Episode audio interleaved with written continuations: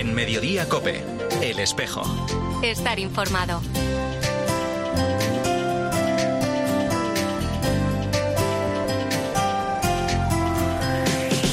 La una y 33 minutos, ¿qué tal? Bienvenidos al tiempo del espejo de mediodía COPE en este 30 de diciembre. A esta hora, como cada viernes, te cuento ya la actualidad de la Iglesia de Madrid. El saludo de Mario Alcudia. Me dicen que pasa frío, que están haciendo en un portal.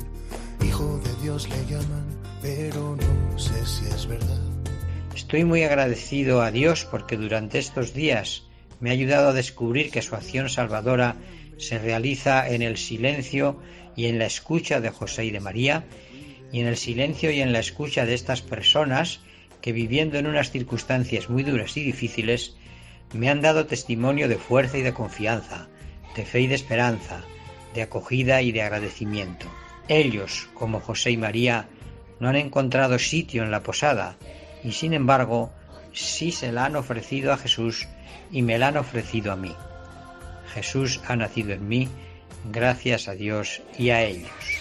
Son las reflexiones del delegado episcopal de movilidad humana de nuestra archidiócesis, Rufino García Antón, capellán además del Centro de Internamiento de Extranjeros de Aluche, después de haber compartido el Adviento y la Navidad con sus internos. Dice que en estos días se le han planteado algunos interrogantes, entre ellos, por ejemplo, si es posible infundir una esperanza real a quienes viven en una situación tan desesperanzadora, incierta, cruel e inhumana. Dice también haber sentido el deseo de decir con el salmista, dad gracias al Dios del cielo porque es eterna su misericordia. Es eterna su misericordia y su esperanza que infunde a todas las personas por más adversas que sean las circunstancias en las que vivimos. Señala además estar muy agradecido al Señor porque durante estos días estas personas le han ayudado a descubrir que su acción salvadora se realiza en el silencio, en la escucha de José y de María y en el silencio y en la escucha de estas personas, como te digo, que viven en circunstancias muy duras y muy difíciles. Todo cobra allí un significado especial. La oración del Padre Nuestro y la bendición con la que solemos concluir cada entrevista personal, la mirada profunda y penetrante, la palabra de los profetas invitando a la esperanza, el relato del Evangelio, el gesto de la paz, la comunión, los villancicos, una verdadera bendición en un lugar que bien podría ser considerado la gruta de Belén.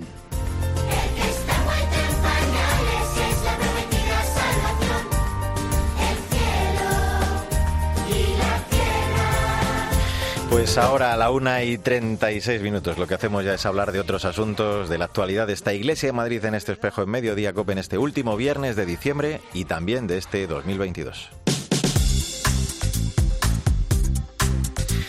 Lo primero que te cuento es que el cardenal Osoro presidió la misa del gallo en Nochebuena y la Eucaristía del domingo de Navidad en la Catedral de la Almudena. En estas celebraciones, el arzobispo de Madrid recordaba que aunque la sociedad trate de mostrarnos lo contrario, no hay Navidad sin Jesucristo. El arzobispo de Madrid nos animaba a acoger el abrazo de la venida del Señor que nace para todos.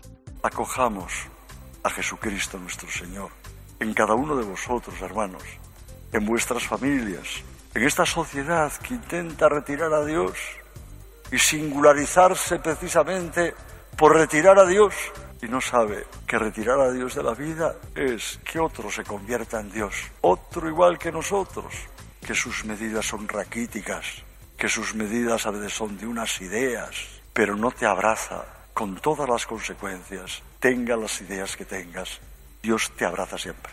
Acoged este abrazo de Jesucristo en esta Navidad tras la misa del gallo, nuestro arzobispo bendijo, como es tradición, el Belén de la catedral instalado en el atrio de entrada al templo que se puede visitar hasta el 8 de enero, en horario de 10 de la mañana a 8 de la tarde, salvo en Año Nuevo y Epifanía, que será de 10 de la mañana a 1 de la tarde y por la tarde de 5 a 7 y media. Como es habitual, ha sido diseñado e instalado por el canónigo Félix Castedo. Este año, como él mismo nos cuenta, el discurso narrativo tiene como protagonista al rey Gaspar, ya anciano, que le cuenta a un niño los hechos que llevaron a él y a sus compañeros, a Melchor y Baltasar, a su encuentro con el niño. Gaspar está a la derecha del, Belén, saliendo con el muchacho de, una casa elegante y eh, a las preguntas del chico le va contestando, eh, hablándole de cómo eh, estaba trabajando en el oriente con otros dos compañeros, observando los astros. Esa escena aparece detrás de la cueva del nacimiento, a la izquierda del Belén, donde se ve a los tres magos pues, con sus estudios astronómicos. Y vamos a contar también que el cardenal Osoro ha estado esta semana, como es tradición cada Navidad, también en la cárcel de Soto del Real, celebrando la Eucaristía y pasando una mañana con los internos, acompañado por el vicario episcopal de la 8, el padre Ángel Camino, y los capellanes Manuel Gallego y Paulino Alonso, quien nos hablaba así de la importancia de esta visita del arzobispo de Madrid al centro penitenciario.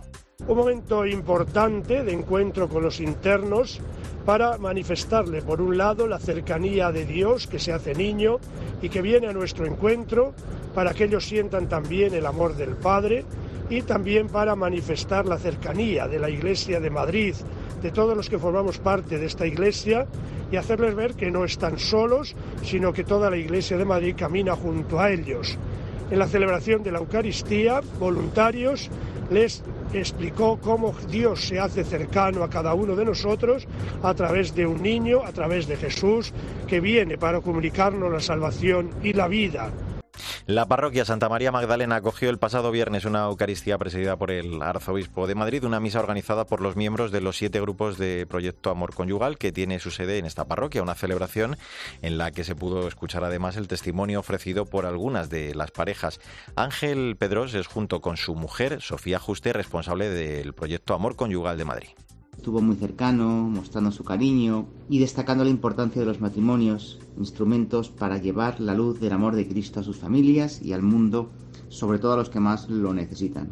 La respuesta de las familias del proyecto fue abrumadora, la iglesia estaba a rebosar de matrimonios jóvenes, más mayores, de novios. Son centenares los matrimonios católicos a los que el proyecto les ha ayudado a descubrir y vivir el extraordinario plan de Dios para su matrimonio Vamos con una previsión más. El jueves a las 5 de la tarde comenzará la cabalgata de los Reyes Magos, organizada por el distrito de La Latina, en la que está prevista la participación de colegios y parroquias de la Vicaría 6. Los de Oriente iniciarán en la parroquia de Santa Cristina un recorrido que discurrirá por el Alto de Extremadura y finalizará en la plaza de la Junta Municipal de este distrito. Bueno, pues así hemos llegado a la 1 y 40 minutos. Enseguida vamos a hablar de la labor de las hermanas oblatas del Santísimo Redentor. Hace unos días el cardenal Osoro celebró una misa y mantuvo un encuentro con estas religiosas en el marco del año jubilar que están celebrando con motivo del bicentenario del nacimiento de su fundadora. Ya mismo te cuento todos los detalles en este espejo de Madrid en Mediodía Cope. En Mediodía Cope, el espejo. Estar informado. Entre caos y tinieblas, con tanta oscuridad, la luz que desprende un niño cambiará la humanidad como no se esperaba, como no se pensaba, pobre indefenso tierno. En pañales ha llegado el gran rey. La una y 42 minutos, soy Mario Alcudia, gracias por seguir con nosotros en este espejo de Madrid, en Mediodía Copé, en este viernes 30 de diciembre. El arzobispo de Madrid visitaba recientemente la Casa General de las Hermanas Oblatas del Santísimo Redentor. Después de celebrar la Eucaristía mantuvo un encuentro con las religiosas, todo ello en el marco del año jubilar que están celebrando con motivo del bicentenario del nacimiento de su fundadora, la venerable Madre Antonia María de la Misericordia. En su homilía, el cardenal Osoro les expresaba la admiración por su tarea, siempre tratando de alimentar la esperanza en los contextos cercanos a la prostitución. Escuchamos a una de las chicas del Salvador atendida en el proyecto Casa de Acogida Antonio, en una pequeña localidad de la costa adriática en Italia, que recibe atención de estas religiosas. Gracias a esta casa, pues este, soy bien recibida, tengo mi casa, eh, mi cuarto, comida, las personas que están detrás de mí, los educadores que nos están ayudando a entender cómo es acá el, Italia y aparte de eso que tengo un niño pequeño que gracias a ellos estoy yendo a la escuela y me están ayudando muchísimo. Así que darle las gracias porque son como un ángel en medio de las dificultades que uno pasa. Eh, es un oasis en medio del desierto. Bueno, pues vamos a charlar con una de las religiosas oblatas del Santísimo Redentor, con Julita Núñez López. Actualmente es economa general de la congregación, forma parte del gobierno central y además participaba activamente en esa visita del Cardenal Osoro, de la que te hablaba. Ella ha vivido en Argentina, en Uruguay, Venezuela y Filipinas, además de en cinco ciudades españolas. Hola Julita, ¿qué tal? Gracias por atendernos. ¿eh? Hola, buenos días. Buenos días. Casi buenas tardes ya. Sí. Lo primero, un apunte sobre vosotras, sobre las oblatas del Santísimo Redentor, que sois un grupo de, mujeres, decía, llamadas o convocadas ¿no? Eh, en comunidad y enviadas a vivir el seguimiento de Jesús en esos contextos que hablaba de, de como son la prostitución, la de víctimas de trata, ¿no? Para la explotación sexual. Sí, exactamente. Eso está, lo has cogido de la página web seguramente. Y bueno, pues eh, realmente estamos dedicadas de lleno a, esta misión. Eh, realmente lo que queremos es hacer un camino de liberación para las mujeres. Eh, nos liberamos mutuamente, yo creo. Eh, ellas están explotadas, eh, algunas traficadas y no es fácil. Entonces, el que se acerquen personas sin ningún interés personal, solamente por su bien, y no condenando, sino respetándolas y tratándolas como personas que son hijas de Dios, que es lo más importante. Todos somos hijos de Dios. Entonces ahí estamos eh, nosotras un poco intentando eh, ser lo que decías, un poco esos ángeles que, les ayuden en su situación. Decíamos que, estáis celebrando el año jubilar con motivo del bicentenario del nacimiento de, vuestra fundadora. Eh, fue una mujer avanzada para su época, ¿no? Con una profunda sensibilidad, decíamos, ante esta realidad de, la mujer que, que, la llevó a fundar vuestra congregación en 1870 y esa misma labor es la que estamos contando que seguís llevando vosotras a cabo. Sí, realmente fue una mujer avanzada para su tiempo, en aquel entonces en que la formación se, era simplemente pues saber eh, coser, pintar, cantar, qué sé yo, tocar el piano. Bueno, ella dominaba seis idiomas, eh, fue una mujer que sufrió mucho ya desde muy pequeña, pero que tuvo una, una educación en la fe muy, muy profunda, que es lo que le ayudó toda su vida. Y tanto en la corte de España como en otros lugares, pues ella siguió con esa fe enraizada. Y cuando el padre Serra, que realmente fue el que, digamos, recibió el carisma principalmente, mm. le pidió ayuda para abrir un asilo para estas mujeres, pues se dispuso no, no sin dificultad, se dispuso a ayudar y se dedicó, bueno, de, en alma y cuerpo a esta misión. Claro. Eh, Julita hablaba de cómo el cardenal os daba gracias por ese trabajo ¿no? tan importante en ese alivio del dolor de, estas mujeres. La vuestra además se suma a una labor tan importante que, en esta línea se está realizando también desde otras congregaciones con, estas mujeres. Pero ¿cómo es en vuestro caso ese, ese proceso de detección, de, atención de estas situaciones de vulnerabilidad y de riesgo que viven estas mujeres? Bueno, primero decir que el cardenal admira nuestra misión porque ha trabajado mucho con nosotras en Santander. Ya nos conocía desde Santander, después también en Orense. Bueno, ¿cómo nos acercamos? A ver, em, nosotras intentamos acercarnos en la calle, clubs, pisos, eh, que tienen hoy por eso muchos los pisos al dejar un poco desierta la calle o tener prohibiciones o las leyes a veces, mm. pero nos acercamos eh, de una forma respetuosa eh, y sin, pedir nada. Poco a poco entablamos, entablamos esa amistad y realmente es importante. Y luego, bueno, pues esperamos a que ellas mismas eh, sientan la necesidad de dejar lo que están, la vida que tienen porque quieren otra libertad y otra vida para ellas y sus hijos. Y ahí estamos en ese momento pues para ayudar en lo que podamos. Pues siempre es fácil. Por tanto, es la, pedagogía del amor, como decís, que es Julita la que propicia ese primer paso hacia su autonomía y luego a partir de ahí hay que darles herramientas, ¿no? También, pues, eh, yo que sé, la formación, por ejemplo, para reintegrarse a la sociedad, ¿no? El, el salir también de esa situación de exclusión social desde un entorno seguro, porque ese miedo sigue existiendo en ella. Claro, sobre todo si son traficadas. Sí, cuando son, cuando ejercen la prostitución voluntariamente, a ver, voluntariamente entre comillas, porque realmente son motivadas o por la pobreza o por una situación muy límite, ¿no? Pero sobre todo las traficadas son las que más miedo tienen en el cuerpo porque están amenazadas sus familias, eh, bueno, y ellas mismas, y de hecho han muerto muchas. Entonces, bueno, pues el que tengan a alguien que no pide nada a cambio, que simplemente es esa amistad y ese cariño, y bueno, el manifestarles también que Dios las quiere y que no las condena, pues es muy importante. De alguna más, eh, eh, toda esta labor, eh, Julita, se refleja de alguna forma también en, en, una película, si todas las puertas se cierran, que se va a estrenar próximamente, ¿no? Sí, pronto. Ha sido, vamos, ha sido una gestación bastante fuerte desde muchos años y hace muchísimos años que se quería hacer algo sobre, sobre la Madre Antonia. Nos parecía que era un referente importante para toda la cristiandad pero ha sido en el entorno del bicentenario un poquito antes en el que nos hemos decidido. Y realmente, bueno, pues eh, lo que queremos es con esto es mm, dar a conocer eh, la vida de Antonia, pero no solo la vida de Antonia, sino también sensibilizar a la sociedad eh, denunciando esta realidad con la que día a día trabajamos en las comunidades y en los proyectos de la familia Oblata. Eh, Antonio Cuadri es el director, Tono Escudero productor ejecutivo, ya está realizada la película. Eh, mm, yo creo que ha quedado muy bien y bueno, pues estamos ahora a la espera de que, de que, de que la podamos lanzar.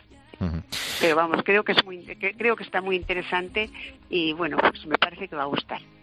Pues eh, qué estupenda noticia para también para concluir. Eh, la verdad que es impresionante el trabajo que realizáis, eh, pues siguiendo la labor de, vuestra fundadora, especialmente en ese acercamiento a esas situaciones de, las mujeres en contextos de prostitución, como esa tierra sagrada donde Dios habita e interpela. Julita, te agradecemos muchísimo el que nos hayas acompañado. enhorabuena por este año jubilar y muy feliz año. Gracias. Vale, gracias, feliz año para todos vosotros. Un abrazo fuerte.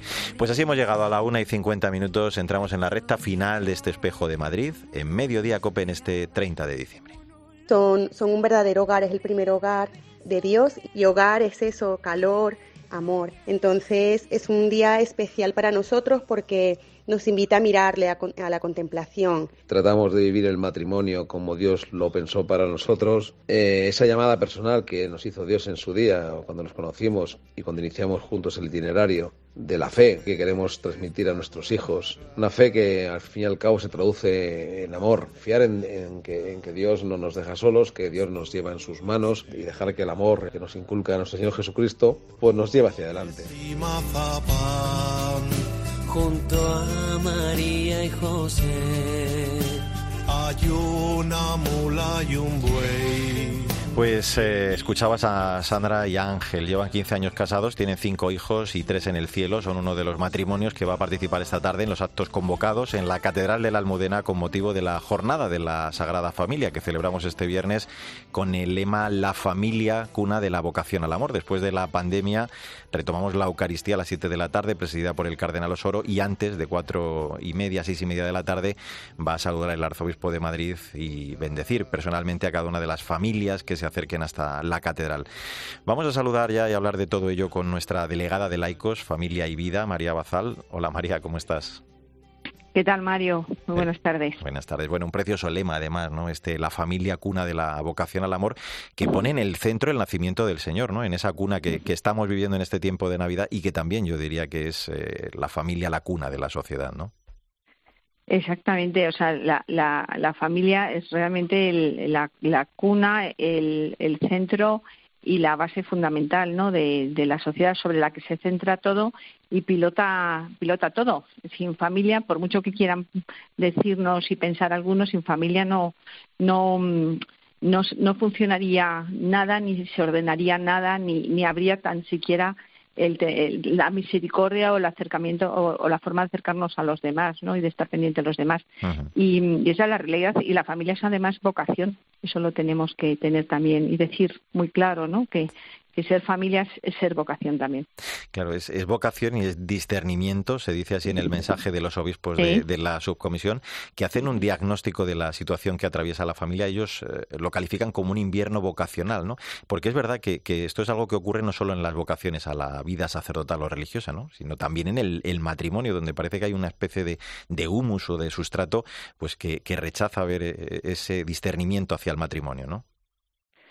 Exactamente. Em, yo creo que em, eh, desde la propia conferencia episcopal hace nada nos convocaron desde la comisión de, vocación precisamente para, hacer para nos convocaron a todas las realidades que hay dentro del espacio de la sociedad de iglesia, pues a personas del ministerio sacerdotal, consagrados, laicos, laicos eh, con, con, una vinculación más especial, para para hacer este llamado, ¿no? A, esta a esta vocación, esta, esto, esta, o sea, todo bautizado estamos vocacionados, ¿no?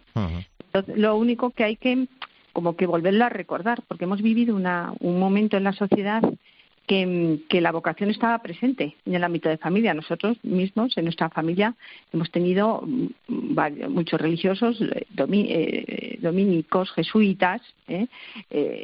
religiosas de hermanas de la caridad, que, que han sido miembros de la familia.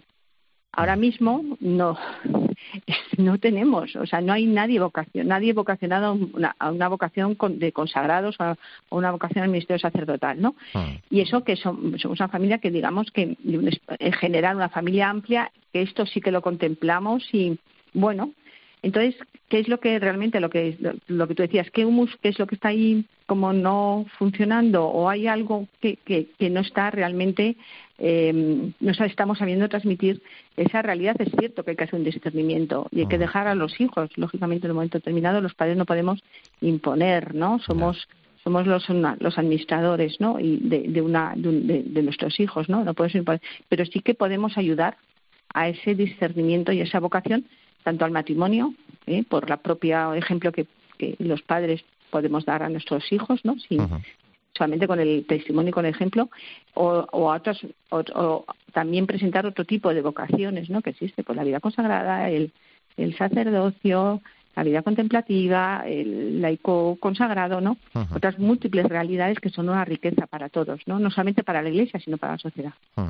Eh, un año más, eh, decía yo, después de recuperar la, normalidad tras la pandemia, no solo retomamos la Eucaristía, que sí que se celebró el año pasado, sino también ese saludo y esa bendición a las familias del Cardenal Osoro a las cuatro y media de la tarde en la, en la catedral. Es un momento realmente hermoso, ¿no, María, el poder volver a retomarlo? Pues es muy emocionante porque primero don Carlos eh, disfruta muchísimo con las familias, ¿no? Es un, un gran amante y defensor de la familia, él siempre habla de la belleza de la familia, del matrimonio y, y él impulsa en, en, cuanto puede, habla de ella, da testimonio, ¿no? Y evangeliza sobre el tema de la, de la belleza, ¿no? Del matrimonio. Y, y sí, es volver a, fíjate, el otro día yo me, imaginaba esto igual, tuvimos una, eh, al terminar una Eucaristía, la bendición al niño, ¿no? Mm. Y estábamos José y yo de ministros de la Eucaristía en ese momento y no te puedes imaginar, me emocioné varias veces porque ves cómo la necesidad de la gente, cómo se acerca a ese niño que todavía, bueno, pues sin besar, porque todavía hay que tener una serie de medidas, ¿no? Pero cómo, cómo se emocionaba la gente al llegar y cómo retomar ese espacio, ¿no? Ese decir, volvemos a, adorar al niño, ¿no? Volvemos al espacio este de Navidad tan bonito, ¿no? De adorar al niño de la, al niño de la cuna, ¿no? Como, como hemos dicho, ¿no? De, esta vocación, de esta cuna, de vocación al amor. Bueno, pues lo mismo pasará esta tarde. Yo estoy convencida, porque, porque la gente viene con ansias y con ganas de ser, de volverse a encontrar, de ser abrazado, de encontrar de encontrar una mirada cálida de, de, y de ponerte, no sé, como ponerte delante ese niño y, decirle tantas cosas, ¿no? Y pedirle tantas cosas porque hemos pasado por mucho, ¿no? Pues qué importante la, la oración y la comunión juntos con esa otra gran familia que es la Iglesia Diocesana y juntos pues esta tarde estamos llamados a celebrarlo y, dar gracias al Señor a partir de las cuatro y media de la tarde en la catedral, decíamos, en torno a nuestro arzobispo y de pedir pues eso a la Sagrada Familia de Nazaret, ese impulso misionero para mostrar la belleza de la vocación del amor a la que todos y cada uno hemos sido llamados. María Bazal, delegada de Laicos Familia y Vida, gracias por acompañarnos. Feliz Día de la Sagrada Familia y ya por adelantado también un feliz año. Un abrazo muy fuerte. Igualmente para vosotros y muchísimas gracias y feliz Día de la Sagrada Familia. Pues vamos a acabar así este repaso a la actualidad de la vida de la Iglesia en Madrid. Ahora sigues en Mediodía Cope. Hoy Sofía Buera sigue contándote más historias y toda la información de este viernes, de este 30 de diciembre, de este último día mm, del año, de este último viernes del año. Volvemos dentro de siete días en nombre de todo el equipo, Sandra Madrid, Mila Sánchez, el saludo de Mario Alcudia. Te deseamos ya por adelantado un muy feliz 2023.